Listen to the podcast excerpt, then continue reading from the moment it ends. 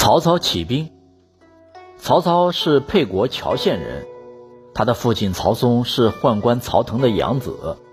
曹操从小聪明机灵，有谋略，擅长权术，行为放荡不羁。当时的人并不认为他有什么过人之处，只有太尉乔玄见了他大为惊奇，说天下即将大乱，只有靠那些能够掌握时代命运的人才能拯救，能够平息这场大乱的人，恐怕就是你吧。随后，乔玄又让曹操去拜访善于品评人物的徐绍。徐绍评价他说：“你在和平时代会是一个能臣。”在乱世的时候是一个奸雄，曹操听了非常满意的离去。黄巾起义爆发后，曹操被朝廷任命为骑都尉，派到颍川一带协助卢植镇压黄巾军。他打败了波才领导的黄巾军，斩杀了好几万人，被提升为济南相。为了巩固统治，加强军事防备，汉灵帝吸取黄巾起义的教训。设置了西园校尉，曹操因为家世被任命为八校尉中的典军校尉，重新回到洛阳。后来，董卓率军进驻洛阳，废掉少帝，改立献帝刘协，接着又杀掉太后和少帝，自称相国，掌握了朝政大权。为了巩固自己的势力，董卓用高官厚禄收买了不少人，他还将曹操提升为骁骑校尉。企图以此来拉拢曹操，但是曹操很有先见之明，早就料到董卓倒行逆施，很不得人心，迟早会垮台，所以不愿意在他手下做事。他改名换姓，抄小路逃出京城，到陈留去投奔父亲。曹操的父亲在陈留有些财产，回到陈留，曹操征求父亲的意见，花钱招兵买马，准备讨伐董卓。逐渐聚集了五千多人马，他一边训练军队，一边等待时机。自黄巾起义以后，各地方豪强割据一方，各自拥有自己的人马。关东各路军队趁洛阳大乱，借进京讨伐董卓的名义纷纷起兵，其中声势最为浩大的是袁绍。曹操和各路讨伐董卓的大军一共十几万人马。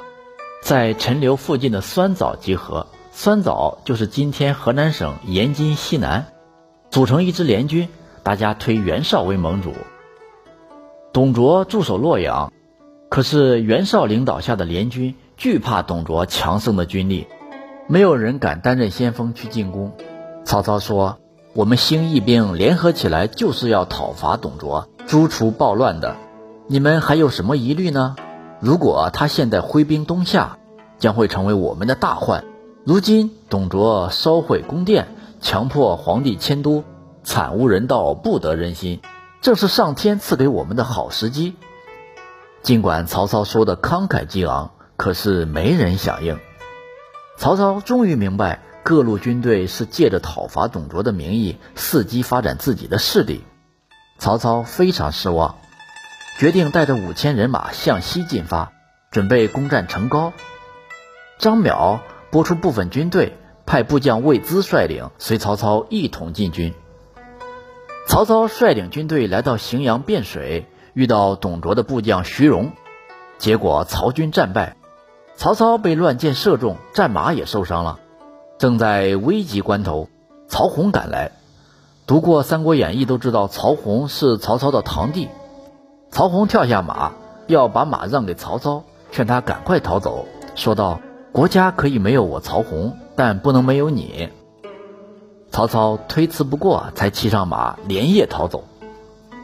曹操逃回酸枣后，见到联军十多万人，每天无所事事，早就把讨伐董卓的事抛到九霄云外，满心气愤地责备说：“你们口口声声地说征讨叛逆，号称什么义兵。”现在却整天待在这里迟疑不敢前进，让天下人大失所望。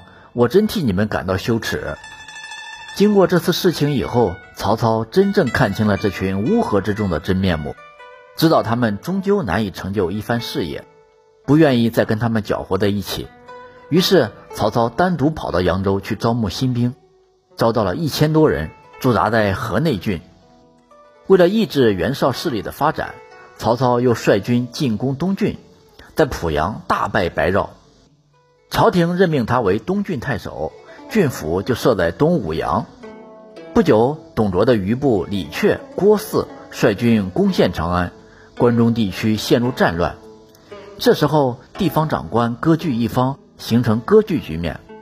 青州的黄巾军趁势得到很大的发展，接连攻破了兖州郡县。兖州冀北相鲍信迎接曹操，担任兖州的长官，联合曹操进攻黄巾军。曹操追击黄巾军的残余部队，一直追到冀北。黄巾军全体投降，曹操从中挑选精锐的士兵，组成了一支青州兵。此时，曹操的部下陈宫因对曹操不满，背叛了曹操。趁曹操征讨徐州时，迎接吕布担任兖州的长官。曹操整顿军队，攻打吕布，在巨野大败吕布的军队，把吕布赶出了兖州。从陈留起兵到兴平二年，将吕布、张邈赶出兖州。经过六年的经营，曹操终于有了自己的根据地。曹操刚起兵的时候只有几千人，出任东郡太守前后，他才陆续将一些豪强地主的家兵收纳到自己的部下。后来又击溃了青州的黄巾军，收纳了其中精锐的士兵，组成了青州兵。就这样，曹操有了一支战斗力强悍的军队，为曹操以后成就一番大事打下了良好的基础。